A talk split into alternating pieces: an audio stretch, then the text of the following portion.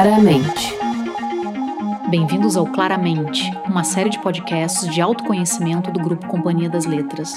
Eu sou Fernanda Pantoja, editora da Companhia das Letras, e eu e meus convidados falaremos sobre as últimas pesquisas científicas que tratam de temas que nos afligem diariamente. Também daremos dicas de como tomar melhores decisões na vida e nos negócios, tentar se organizar no mundo atual, mudar hábitos ruins e muito mais. O que os monges e antigos praticantes já acreditam há muito tempo, hoje a ciência já analisa com atenção.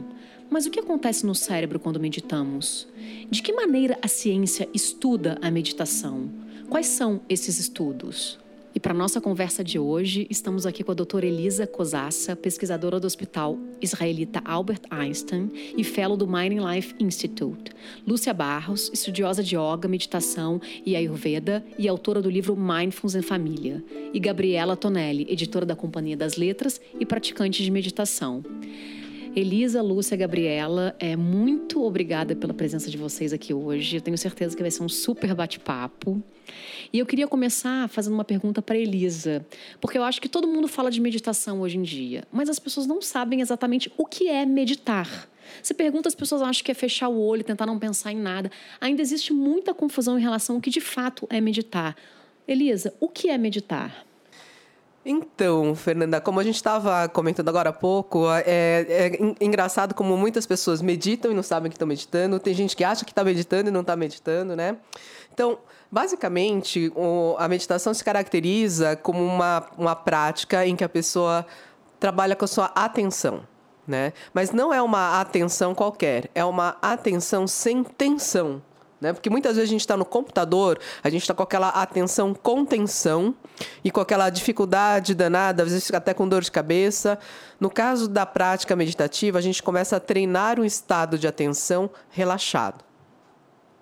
Né? Uma atenção relaxada que também não é a distração. Tá? A gente consegue manter um foco de atenção naquele momento, no que a gente está fazendo, né? E aí vem aquelas histórias de que meditação aumenta a produtividade, né? Pode aumentar realmente, porque você passa a estar mais presente no que você está fazendo. Existem diversas técnicas de meditação, mas talvez esse ponto da atenção relaxada seja o ponto em comum. Então, ah, agora eu vou fazer uma pergunta para a Lúcia, porque a Lúcia acabou de lançar aqui pelo selo Fontanar o livro Mindfulness em Família, com a Márcia Deluca.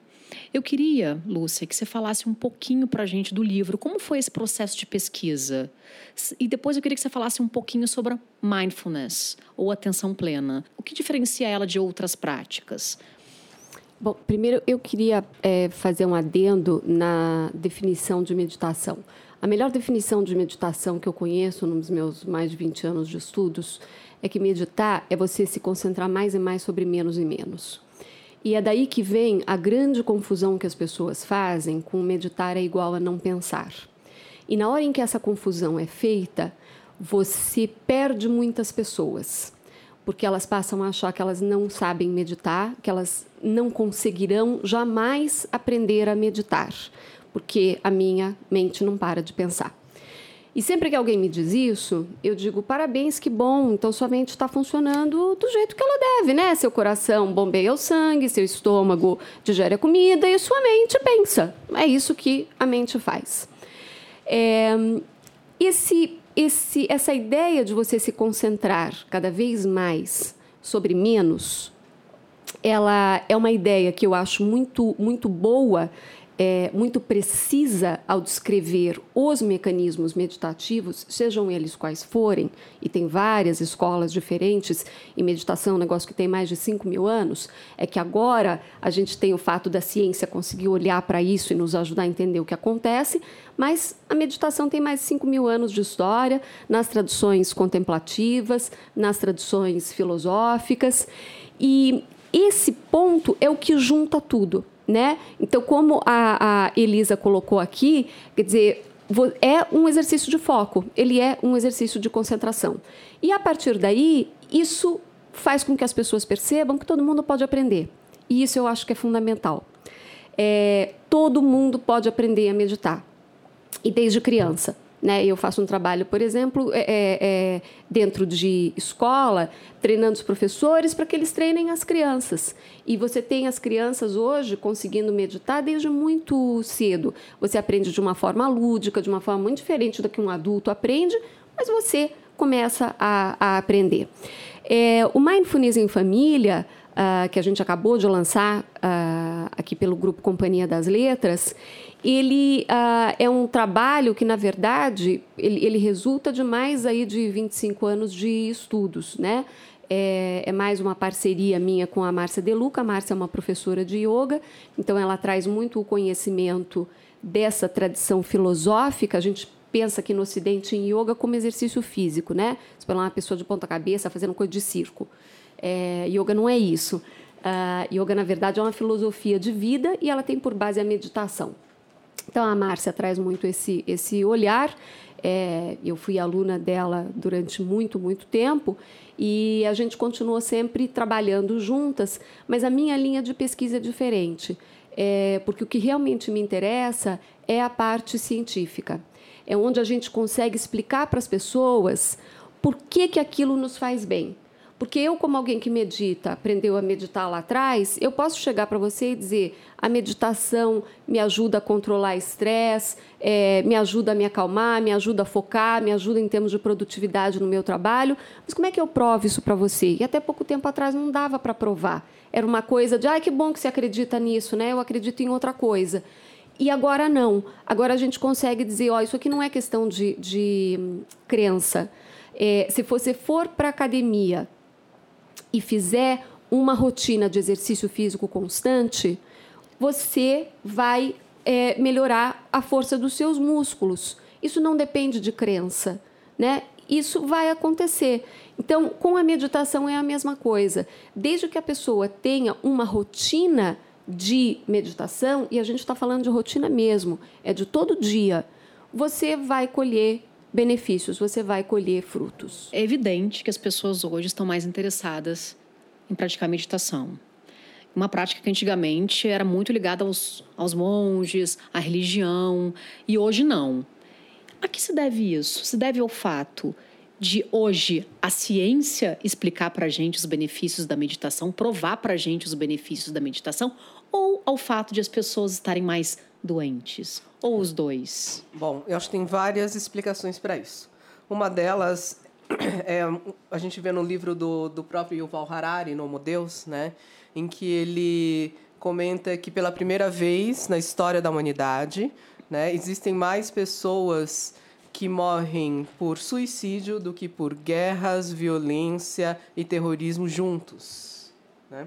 A gente também está no momento onde as pessoas morrem mais por comer demais do que por comer de menos, em termos assim de uma média planetária. Né? E que as pessoas morrem mais por consequência do envelhecimento do que por infecções. Então, em outras palavras, nós estamos agora no século XXI com a possibilidade tá, de pensar em reduzir estresse, em sermos mais felizes, né? enquanto que antigamente né, até o século passado, talvez, para muitas pessoas nesse planeta, é, reduzir estresse ou etc. não era uma opção. Né? Então, hoje em dia é possível a gente pensar em reduzir estresse. A ciência, né, a minha, esse é o meu trabalho, né, eu trabalho no, no Einstein dentro de uma área toda de neurociência voltada e comportamento, em especial voltado para performance e bem-estar. Então, uh, a gente percebe que há uma grande contribuição da ciência, né? Uh, em relação a essa possibilidade da gente trazer dados. Olha, pessoas que meditam, né, costumam ter uma melhor atenção, conseguem reduzir estresse. Existem até estudos relacionados a doenças cardiovasculares, então reduzir sintomas relacionados, por exemplo, à hipertensão, né? Eh, então a gente começa a perceber que as práticas meditativas ou as práticas contemplativas em geral, não apenas meditação, mas yoga, tai chi e várias outras práticas, podem ajudar então a pessoa a ter uma vida melhor. Né? E por outro lado, nós agora estamos num momento de vida em que podemos nos ocupar de ter uma vida melhor. Cada vez mais empresas, né, tem grupos de meditação e aqui dentro da Companhia das Letras não foi diferente. Então a gente trouxe aqui a, a Gabi para falar para a gente um pouco hoje como, por que você, porque eu acho que o que a gente falou aqui hoje, né, é você tá por dentro de tudo isso e fala assim, bom, vamos formar esse grupo aqui para tentar estar tá mais focado depois da, né, no, no, no, trabalho, de repente depois do almoço, antes do almoço, faz uma como foi essa ideia de vocês? Por que vocês decidiram fazer esse grupo? Como é esse, e que benefícios eles têm, esse grupo tem trazido para você? Meu primeiro contato com meditação foi quando eu comecei a praticar yoga em 2013. Então foi a primeira vez que eu tive que eu conheci mais a prática da meditação na prática, porque a gente sempre ouve falar muitas coisas, né? Mas quando a gente começa a praticar é bem diferente. E lá em 2017, a, quando a editora lançou um livro chamado Desligue, é, em conversa com outras pessoas que também praticavam meditação, então a Júlia, a Fabiana e a Camila Leme, é, a gente descobriu que a gente tinha esse interesse em comum da meditação e ficamos muito empolgadas com o lançamento do livro. E era, acho que foi um dos primeiros livros da, da editora que funcionava meio como uma espécie de manual, assim, para uma pessoa completamente leiga. É, do que é meditar, como meditar e tentando desmistificar um pouco todas essas esses estereótipos que a meditação acaba ganhando por aí. E, e aí a gente ficou falando como seria legal é, ter um, uma prática meditativa aqui na editora. E porque tem várias, como a Fernanda falou, várias empresas pelo mundo que tentam trazer isso né, para o dia a dia. E, então a gente fez um projeto piloto, assim, só com nós quatro primeiro, para ver como poderia funcionar, se não ia ser muito esquisito ser dentro de uma sala de reunião, se a gente ia conseguir realmente focar na meditação e não ficar pensando tanto no trabalho. E, e aí, depois do nosso teste, que foi de uns dois, três meses, a gente abriu para todo mundo, então com convite. E aí que continua até hoje de serem encontros semanais. A gente faz do meio-dia 15 até meio-dia e meia, toda terça-feira. É... E é aberto para todo mundo que tiver interesse. No começo, a gente meditava por sete minutos. Então, para ninguém se assustar também, alguém que nunca tinha praticado, falar, ai, meu Deus, como eu vou ficar tanto tempo sem sem pensar, né, entre aspas, como, como isso. Sem pensar no trabalho. Sem pensar no trabalho, é. E, e o intuito também do grupo, na verdade, é, não é nem só a, a é para todo mundo assim se estimular a continuar meditando em casa. Então, é, pensar em todas as técnicas, a gente tenta toda semana trazer uma, uma técnica diferente.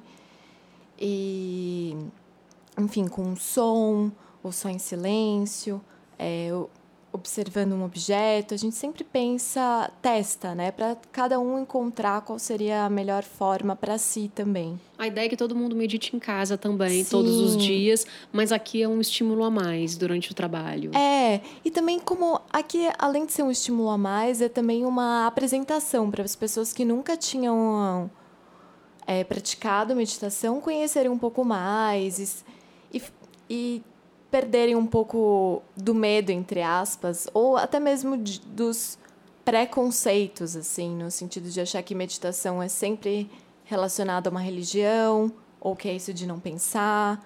E, enfim, aí a gente começou aos poucos. Então, primeiro com sete minutos, depois por dez minutos, e agora a gente está com 15 minutos. Daqui a pouco vai aumentar. é, a gente sempre. Esse é o objetivo, né? E agora o grupo completou um ano. E é muito legal, porque várias pessoas que nunca tinham meditado começaram a, a participar e começaram a meditar em casa também, né? Então, Nossa, muito legal, né? Esse efeito. E Elisa, quanto tempo de prática, Elisa e, e Lúcia, depois de quanto tempo de prática a gente começa a sentir os efeitos benéficos da meditação? Tem que praticar todo dia, quanto tempo. Só para quem está nos ouvindo tentar entender assim, quando vai começar, porque a gente fala é muito bom meditar, faz muito bem, a gente se sente muito bem. Mas assim, quanto tempo a gente precisa? Como tem que ser a nossa prática? Pra... É, meditação é uma prática contínua. É, mas eu gosto de dizer para as pessoas que ela tem efeitos que são imediatos e efeitos cumulativos. Um efeito imediato, então se a gente escolher uma meditação muito simples, né, eu vou prestar atenção na minha respiração. Então, elejo um objeto de concentração, né? A gente falou que meditação é um exercício de concentração, então elejo um objeto de concentração, que vai ser minha respiração, e vou ficar prestando atenção na minha respiração.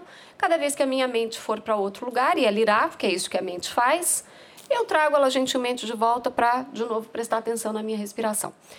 É, e ao mesmo tempo vou alongando essa respiração, tornando-a mais profunda. Se eu fizer isso agora, a gente fizer aqui juntas por um minuto, por dois minutos, por cinco minutos, a gente vai perceber alguns efeitos. Alguns efeitos que são efeitos calmantes. É, a respiração, inclusive, ela é, eu sempre digo que ela é uma espécie de controle remoto das nossas emoções e do nosso fluxo de pensamentos. É, eu não posso dizer assim, fica calma e você fica calma, mas se eu disser, vamos respirar juntas, vamos aprofundar a respiração, isso você consegue fazer conscientemente, diferente de eu dizer, ah, vamos aí é, é, acalmar as batidas do seu coração. Você não consegue controlar. Mas você consegue aprofundar a respiração ou acelerar a respiração. A gente faz isso conscientemente. E ao fazer isso conscientemente, você dá o, o start no corpo num processo que é um processo de relaxamento. Então, isso é um efeito imediato que você sente. Mas além desse efeito imediato, existe um efeito cumulativo. Quando a gente pensa e vê os grandes estudos a respeito dos benefícios da meditação, do que os pesquisadores estão falando são dos efeitos cumulativos, ou seja, é de uma prática regular de meditação. Em geral, uma prática que envolve aí cerca de 20 minutos, de 15 a 20 minutos diários. Costuma ser o, o, que, o que mais se, se estuda. É, mas os efeitos são rápidos, eles não demoram para acontecer. E é claro que quando eu digo que eles são cumulativos, quando você pega, é, por exemplo, um dos estudos famosos que tem é, de meditação, um estudo feito por um pesquisador norte-americano chamado Richard Davidson, é, ligado ao Dalai Lama, ele, o Dalai Lama indicou para ele alguns monges que eram monges que o que, que eles tinham em comum? Eles tinham mais de 10 mil horas de meditação.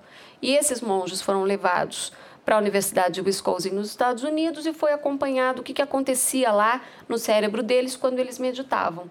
E ali foi determinado, então, uma série de coisas que aconteciam. Então, é claro que, é, é gente, é como você ter um, um maratonista. Né? Esses caras são como maratonistas da, da meditação. Eles são experts naquilo. Então, na hora que fala assim, começa a meditar, o cara já entra ali num estado de meditação que é muito diferente daquele que alguém que está começando, de alguém que pratica um pouquinho todo dia. É, eu tive o, o, prazer e a honra de estar aqui no Brasil com o Yongey Mingyur Rinpoche, que é um dos monges que foi estudado pelo Richard Davidson.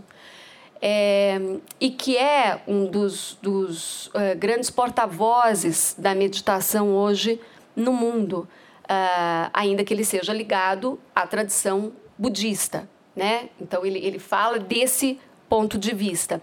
É, e quando me lembro que uma das coisas que eu, que eu, disse, que eu perguntei para ele, eu disse assim, como é que é a sua rotina né, de meditação? É, você levanta, vai meditar, não sei o quê, e ele olhou para mim e disse assim, mas eu vivo em meditação. Então, é, essa é a diferença quando você chega nesse nível, né? Que são os atletas de, de elite. Só vou dar, fazer um parênteses. A Lúcia citou o Richard Davidson. A, a companhia lançou o livro do Richard Davidson com o Daniel Goleman, que chama-se A Ciência da Meditação. É, que é ótimo. É. Muito legal. Eu, por causa do Mind and Life Institute, eu tenho é, tido alguns contatos com o Davidson também. E com a equipe dele, né, alguns pesquisadores, veio o Corton Down recente, esse ano mesmo, ele foi visitar lá o nosso, é, nosso laboratório. E o que a gente percebe nessa ideia de pegar experts com 10 mil horas, né, é porque já existem estudos anteriores indicando que para várias atividades, 10 mil horas é um bom número para você se tornar um especialista. Vou dar um exemplo. É, os Beatles praticaram juntos aproximadamente 10 mil horas antes deles se tornarem famosos juntos nos bares da Alemanha. Uau. Né? São alguns dados que se tem. É, existem diferenças, por exemplo, entre violinistas que tocam 10 mil horas e outros que to tocaram 7.500 horas. Então, os que tocaram 10 mil horas são os melhores violinistas que se conhece hoje em dia em orquestras comparados aos que tocam 7.500. É claro que quem toca 7.500 horas é muito bom, mas não tão bom quanto quem toca 10 mil horas. E foi dentro dessa, uh, desse racional que o Davidson selecionou estes praticantes. Atualmente, é, o Davidson tem estudado mais uh, como aplicar esses conhecimentos para as pessoas, pessoas comuns. Né? Você não vai querer que nós aqui, com a nossa rotina de trabalho, a gente medite 10 mil horas. Então, ele tem um, feito um grande esforço para levar para pessoas que trabalham em empresas, para escolas, né? Então, programas que não usam só a prática de meditação, mas tem vários outros componentes socioemocionais, por exemplo, né? Então, hoje em dia, tem um, alguns programas que mesclam a questão socioemocional com meditação. Um deles é o C-Learning, né, que é o Social Emotional and Ethical Learning. Né? O, por quê? Porque o que falta hoje nas escolas? É, conhecimento técnico dos professores. Né? Nas melhores escolas, esse não é o problema. Né? Um, um dos grandes problemas está em ensinar valores e ética para as crianças além de ajudá-las a nomear, reconhecer as emoções em si mesmas e nas outras pessoas. Dentro disso, é, o, o, próprio, gente que a gente falou do Dalai Lama, né, pediu para que o pessoal da Universidade de Emory desenvolvesse esse programa, o C-Learning, que está começando a despontar agora em escolas nos, nos, Estados Unidos, na Índia, e agora a gente está ajudando a trazer também para o Brasil, né? Um, e eu acho que esse é o grande passo como ajudar as pessoas comuns, né, como nós, a conseguir trazer a meditação. Eu acho super louvável, por exemplo, a iniciativa da Gabriela de tentar trazer aqui para a Companhia das Letras. Né? Mas também nós devemos entender que meditação não é a solução para todos os problemas. Né? Vale a pena as pessoas também darem uma olhada numa crítica que saiu na The, Guardian, né, no, no, no jornal, é, falando justamente sobre isso, que existe uma hipervalorização do que a meditação pode fazer na vida das pessoas. meditação é um componente do bem-estar. A gente teve agora o segundo simpósio internacional de bem-estar lá no Einstein, onde a gente procurou trazer componentes de meditação também, mas lembrar que as pessoas têm que se nutrir muito bem, se alimentar bem, fazer atividades físicas, né? E hoje em dia se recomenda atividade física de média e moderada como extremamente importantes para a saúde física, não só atividades lentas, né? Então, assim, entender que a, o bem-estar, ele depende de várias coisas, inclusive de cultivar os bons relacionamentos. Se você quer é, se tornar uma boa pessoa, uma pessoa menos estressada e mais feliz, você precisa investir o seu tempo com a sua família, com seus amigos e com você mesmo. Eu acho que aí a meditação vai fazer. Né, você vai tirar maior proveito, inclusive, inclusive da, meditação. da, meditação. Qual foi o efeito, Gabi, que você sentiu depois que vocês começaram a meditar, que você começou a meditar no trabalho? Só o fato de dar uma pausa, a gente consegue se reorganizar completamente para todas as funções do restante do dia, né? Porque o trabalho na editora é sempre demanda de várias áreas ao mesmo tempo. Então a gente sempre está fazendo várias coisas ao mesmo tempo e surge uma prioridade nova e aí a gente tem que passar na frente antes do que a gente se planejava, tem que lidar muito com imprevistos, né? E eu acho que na prática é, a meditação durante o, o período do trabalho ajuda bastante com isso, assim. Eu acho que é uma coisa que todo mundo percebe. É, todo mundo que começou a, a meditar com a gente sempre sente falta quando não pode ir. Assim, ai, ah, essa semana eu não consegui sentir tanta falta, porque tive tanta reunião, tanta coisa. E, nossa, é a pausa que faz com que meu dia renda de uma maneira melhor, assim. Você sente uma... mais focada? Sim, bastante. E uma, por mais que seja uma meditação no meio do dia, assim, eu sinto que à noite eu consigo descansar muito mais. Elisa, como, como são esses estudos que vocês fazem que, que comprovam os efeitos da meditação no cérebro e na saúde? Tem, hoje em dia tem neuroimagem que que comprova isso? Como são esses estudos? Eu fico curiosa para saber como vocês fazem lá no Einstein. É, em ciência, o termo comprovar não é um termo que a gente costuma usar muito, Ops. mas enfim, que traz. É, mas que a gente Volta traz aí. várias. Vamos dizer assim, a gente tem várias evidências, né? É, um dos estudos mais conhecidos que nós fizemos lá pelo Einstein envolve inclusive o yoga, né? Nós recrutamos mulheres idosas, todas com nível superior. Né? E por que nível superior? Porque a gente já sabe que o nível educacional é uma das coisas que mais protege o cérebro. Então, estudem, né? além de, de meditar e além de fazer atividade física, estudem. Né? E a gente verificou que, comparando mulheres que faziam yoga e não faziam yoga com mais de 60 anos, com nível superior, e pareadas pelo nível de atividade física, mesmo assim, as mulheres que faziam yoga há pelo menos oito anos, elas tinham áreas do cérebro mais grossas, mais espessas, em áreas de atenção e memória. Né? Esse nosso trabalho é, rodou assim o, mundo literalmente, né? A gente teve mídias na Rússia, Estados Unidos, Europa e até o próprio a página do Fórum Econômico Mundial falou sobre o nosso estudo. A gente teve uma colaboração, uma das nossas colaboradoras que é a Sara Lazar, lá da Harvard, como uma das pessoas que que endossaram, né? Que foram uma das coautoras do trabalho. E agora a gente teve o, na Frontiers in Aging Neuroscience um segundo trabalho mostrando que a conexão no cérebro dessas mulheres que praticam yoga, na parte anterior e posterior, ela é mais robusta do que nas mulheres que não praticam. Essa conectividade entre áreas anteriores e posteriores, mais preservada, né, é uma das coisas que se gostaria de ter numa pessoa idosa. Né, uma, uma dessas maiores conectividades. E isso tem aparecido nos, nos nossos resultados. A gente tem alguns estudos eh, mais, eh, vamos dizer assim, criativos, como, por exemplo, a gente estudou meditadores e não meditadores. A gente colocou eles para ir num retiro de meditação de uma semana, né, de zen. E por que colocar as pessoas no retiro? Porque é um ambiente absolutamente controlado. É como se a gente tivesse colocado numa gaiola de cobaias, né? Comem as mesmas coisas, dormem, fazem as mesmas atividades. E a gente descobriu que depois de uma semana, os não meditadores passaram a ter uma atividade do cérebro na circuitaria atencional similar à dos meditadores antes de entrar no retiro. Né? É, é muito interessante ver que uma semana intensiva teve um efeito né, em que os não meditadores passaram a ter uma atividade cerebral, em termos de áreas atencionais, similar à dos, eh, dos meditadores de pelo menos três anos. Né?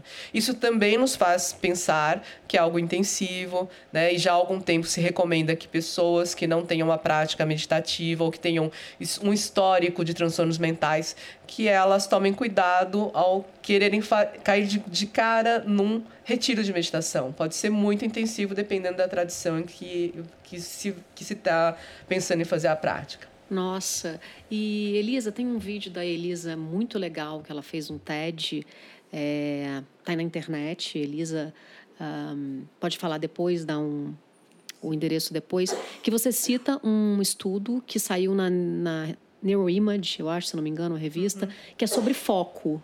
Sim. Você fala um pouquinho desse estudo? Porque é é uma coisa bem simples, mas é interessante. Esse, esse estudo foi o, o primeiro estudo que nós publicamos pelo Einstein na Neuroimage. A Neuroimage é a revista, vamos dizer assim, mais, mais importante dentro da área específica de neuroimagem, né, de ciência em neuroimagem. Ah, e esse artigo, claro, a gente ficou super feliz. Nossa, nosso primeiro artigo foi publicado na Neuroimage. E fez um super sucesso. Fez um super né? sucesso. Ele tem várias citações, mais de 150 citações. E ele é, também ficou com o artigo mais baixado na Neuroimage por quase quatro meses, né? E por quê? Porque a gente é, dá sinais no estudo, né? A gente tem indícios de que quem medita pelo menos três anos, comparado a quem não medita, tem um cérebro mais eficiente em tarefas atencionais.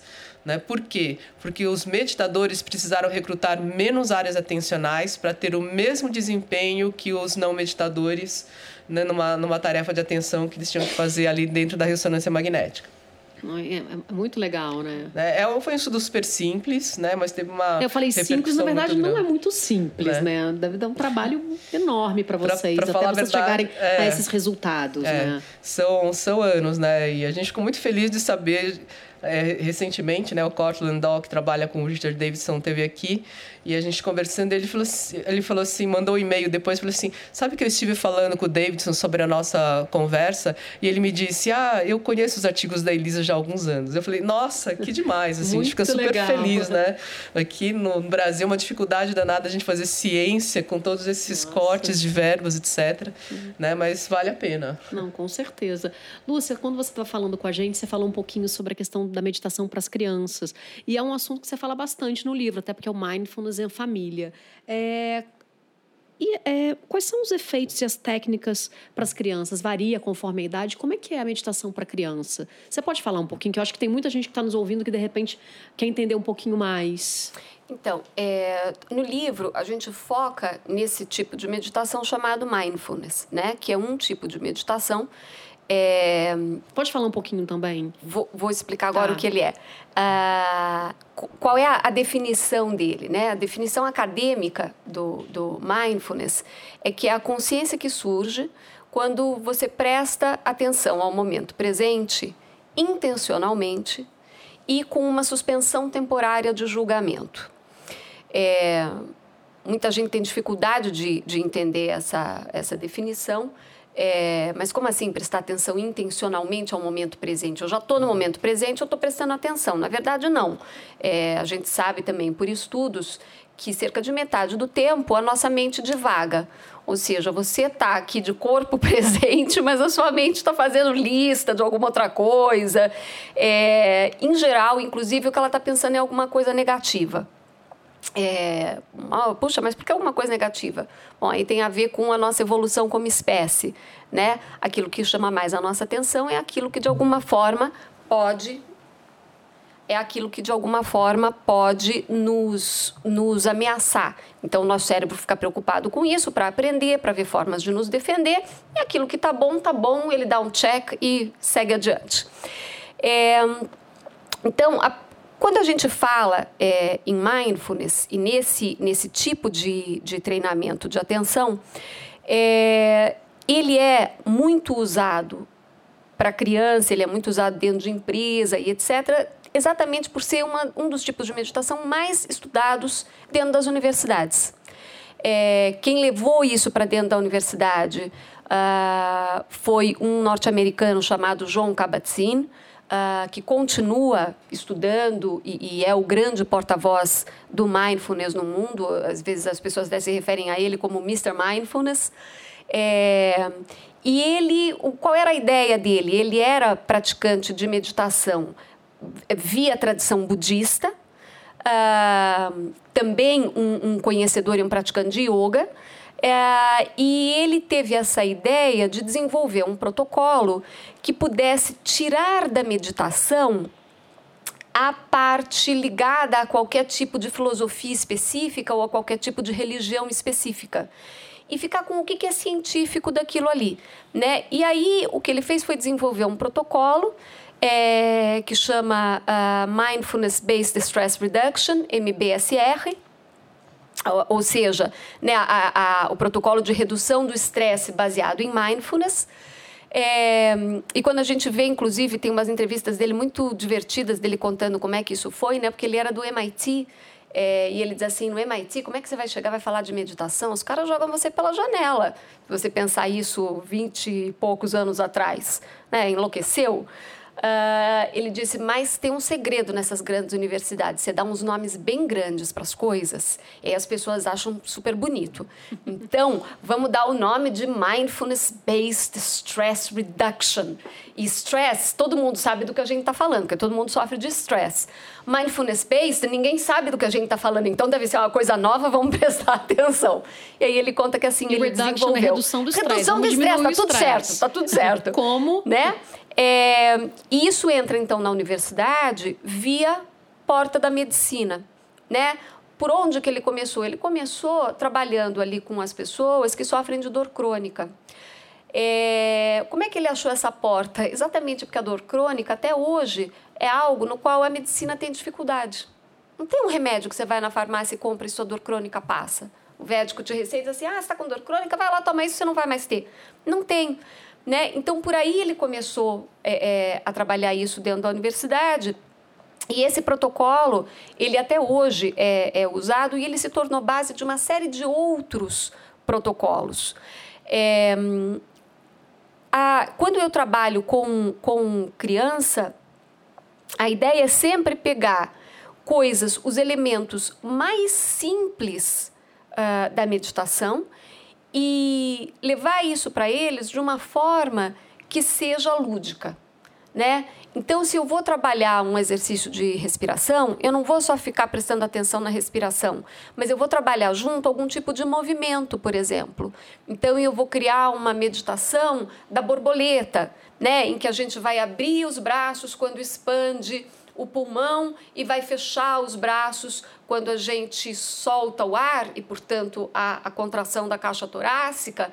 E a criança vai trabalhar com isso, ela vai ficar pensando na borboleta, ela se transforma na borboleta.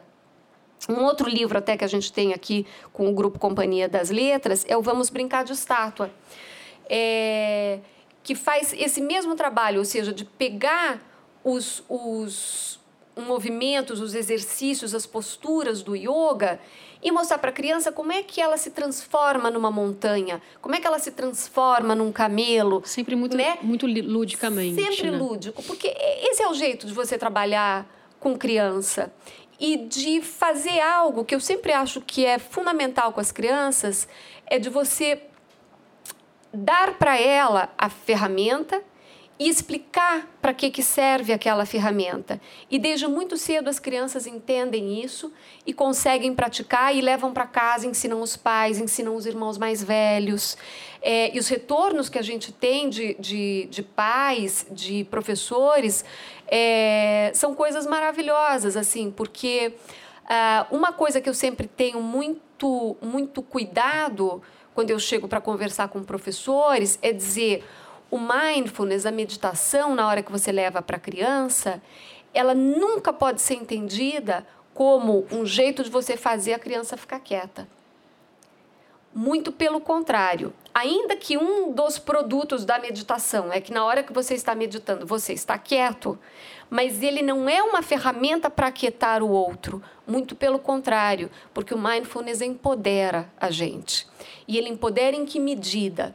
Porque quando a gente pratica essa forma específica de atenção, né, que como a Elisa falou, é uma atenção relaxada, é uma atenção sem tensão, no momento presente, com suspensão temporária de julgamento, o que, que você desenvolve? Você desenvolve clareza da sua experiência interna, ou seja, você desenvolve clareza das suas sensações físicas, das suas emoções e dos seus pensamentos a partir desta clareza, você vai ganhando uma clareza muito maior da sua experiência externa, ou seja, das pessoas e das situações que você encontra. E vai ganhando uma clareza também do relacionamento entre uma coisa e a outra. Ou seja, como é que as situações externas afetam a minha experiência interna, mas também como é que a minha experiência interna afeta o, o, o resultado das experiências externas.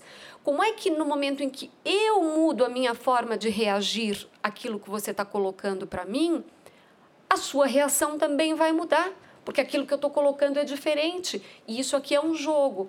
Então, na hora que eu achei tão, tão feliz aqui, quando a Elisa traz a questão do bem-estar e de que a meditação é um dos pilares de bem-estar, assim como a alimentação, como o exercício físico, e aí ela falou dos relacionamentos.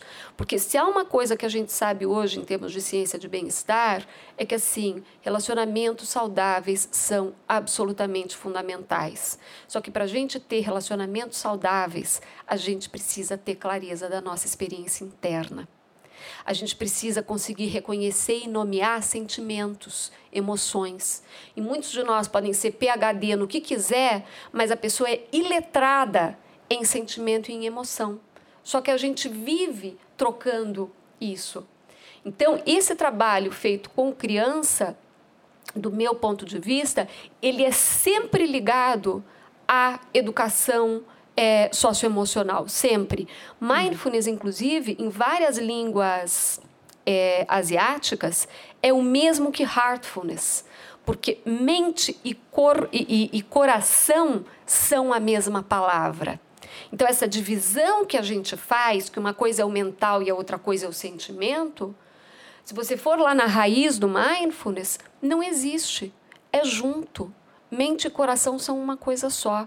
A gente é um grande organismo, a gente que fica fazendo essas divisões todas, mas a gente é um só grande organismo, único, né? E uma coisa que eu faça para o bem para uma parte, ela afeta para o bem tudo. Assim como algo que faça mal para uma parte, afeta para mal em tudo. Né? Então, quando as pessoas dizem assim, nossa, mas ah, então meditação é bom para tudo, né? Porque é bom para atenção, é bom para os sentimentos, nossa, é bom também para aumenta o melhora o sistema imunológico, né? Melhora. Exatamente como faz o exercício físico. Por quê? Porque faz bem para o ser humano. Meditação faz bem para o ser humano. Se alimentar direito faz bem para o ser humano. Ter bons relacionamentos faz bem para o ser humano. Então, é, é, esse todo, né? E o trabalho com criança, ele é maravilhoso, porque as crianças entendem, incorporam e começam a usar isso. Outro dia, numa, numa escola aqui onde eu dou treinamento, a professora estava me contando que uma menina surpreendeu a ela, uma menina de 9 anos, que não é das que mais, das mais entusiastas quando vai praticar ali mindfulness, é, mas que era uma professora de matemática, ela chegou e disse: Ah, hoje vamos prestar atenção, hein, que nós vamos conversar aqui um negócio novo de matemática. A menina disse assim para ela: Ah, mas tem que prestar muita atenção? Hoje tem que prestar muita atenção, nós vamos aprender uma coisa nova. A menina assim: Ah, então vamos fazer dois minutos de mindfulness antes. e aí é maravilhoso, porque então, assim, essa criança entendeu que é importante. Que essa né? ferramenta, tá ela, ela sabe como é que usa a ferramenta, para que, que ela pode fazer uso, em que momento.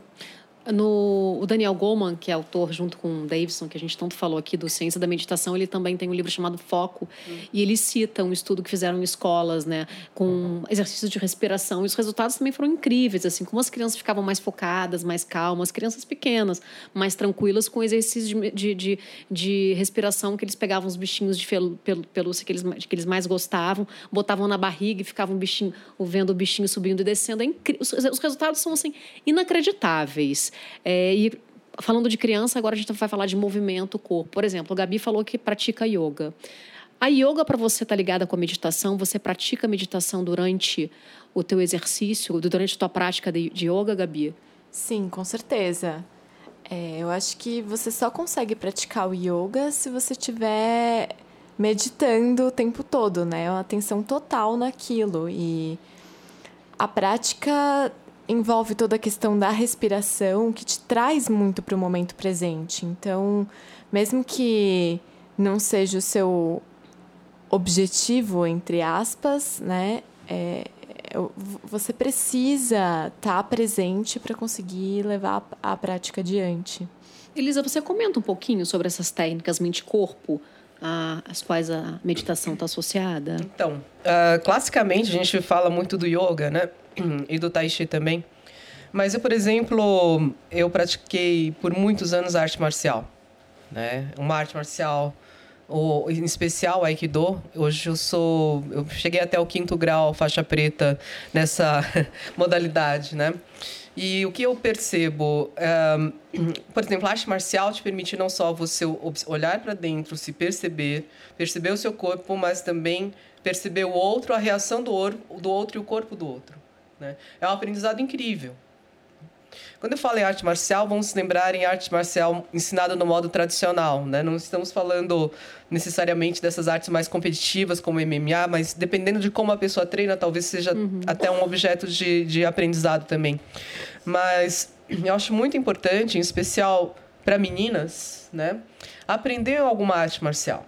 A gente fala tanto em empoderamento feminino como se fosse é, só em relação às posições, às vagas no trabalho. Mas para ela conseguir isso também é muito importante ela se sentir empoderada. Eu acho que o treinamento de arte marcial pode de, contribuir Trazer muito nesse sentido. Pode ajudar muito nesse empoderamento, em especial para as meninas mais tímidas né?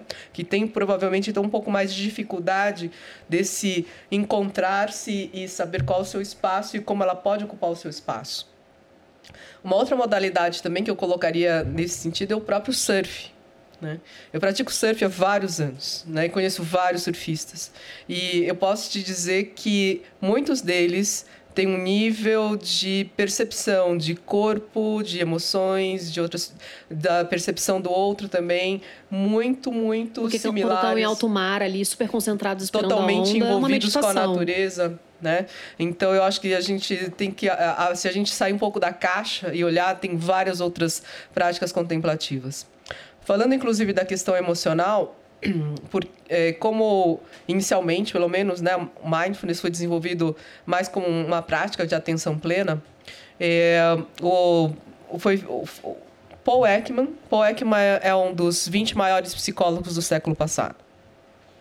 E o Alan Wallace é um verdadeiro erudito quando se fala em meditação no Ocidente. Né? Ele, foi, ele mesmo foi um monge por 14 anos, né?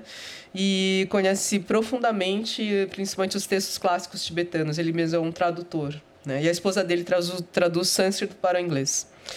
Uh, e os dois montaram, então, um, vendo a necessidade, primeiro, de um maior aprofundamento desses conceitos e de tentar englobar conhecimentos mais relacionados à emoção, reconhecimento das emoções em si, no outro e manejo das emoções, conhecimentos que o Paul Ekman trabalhou por várias décadas.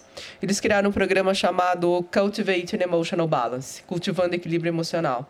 Né? É um programa bem mais recente, mas que está tendo uma grande procura. Né? A gente está, inclusive, com uma pós-graduação lá no Einstein. Uh, em que a gente forma professores para irem trabalhar nas organizações com o cultivando equilíbrio emocional, onde a gente consegue então associar conhecimentos da psicologia ocidental com e como as práticas meditativas podem ajudar nesse processo.